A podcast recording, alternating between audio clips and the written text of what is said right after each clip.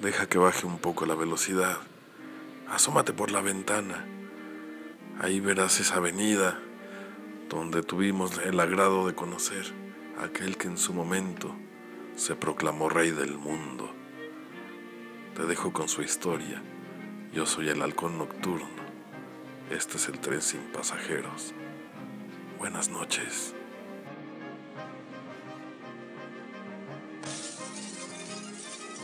Yo soy el rey del mundo. Gritaba aquel borracho cada mañana cuando salía de la cantina que le cerraba las puertas en la nariz. Trompicado y con la mirada perdida, comenzaba su retaíla. Siempre lo mismo. Siempre por las mismas calles. Creyendo con todo el corazón en sus palabras. Yo soy el rey del mundo. Y a ver, cabrones, ¿quién es el chingón que me lo niega? La gente mañanera ya casi ni le prestaba atención. Solo los nuevos que por casualidad se topaban con él lo miraban intrigados. Algunos rehuyéndolo, otros más bien con burla, los más con asco y curiosidad. No faltaba el grupo de chamacos que se retaba y competía para ver quién era más valiente y lo hacía caer.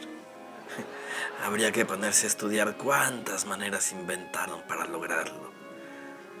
El hecho es que el pobre borracho siempre terminaba en el suelo, babeando y sin comprender muy bien lo sucedido, mientras el grupito de imberbes se alejaba festejando su hazaña. Hoy no se escuchó el grito del rey del mundo. La calle guardó su minuto de silencio en honor de su majestad el monarca de los alucinados, quien finalmente recibió la luz del día con la oscuridad en los ojos y el cuerpo tieso. Murió en la calle, en la mitad de la nada, pensando en quién sabe qué disparates, arrojando espuma por la boca, como para devolverle a la calle un poco del asco que tan generosamente le brindó. Los primeros transeúntes, los que descubrieron el cuerpo, prefirieron alejarse y borrar la incómoda visión de sus cabezas. Los que le siguieron formaron un círculo alrededor del cuerpo, mirando por encima del hombro del de adelante el cuerpo inerte. Luego, ya saciada su curiosidad, se alejaron en calma, moviendo la cabeza negativamente, como si estuvieran en desacuerdo con la idea de que la gente tuviera el derecho de morirse en pleno paso. Los colegiales fueron los que se quedaron más tiempo observando el cuerpo. Después de todo, quién sabe cuándo la suerte les volvería a brindar la posibilidad de estar frente a frente con un fiambre de verdad. Alguien casi conocido, pero por el que no había que lamentarse. Uno de ellos, famoso por su audacia en el arte de tirar al borrachín, competencia que ciertamente hoy escribía su última página tuvo la audacia de acercarse y tocar el cuerpo. Es como tocar un perro muerto o una caja de cartón, se le oyó comentar a lo largo del día. Una vez comprobado que el oxiso no tenía la menor intención de levantarse, ellos también se alejaron.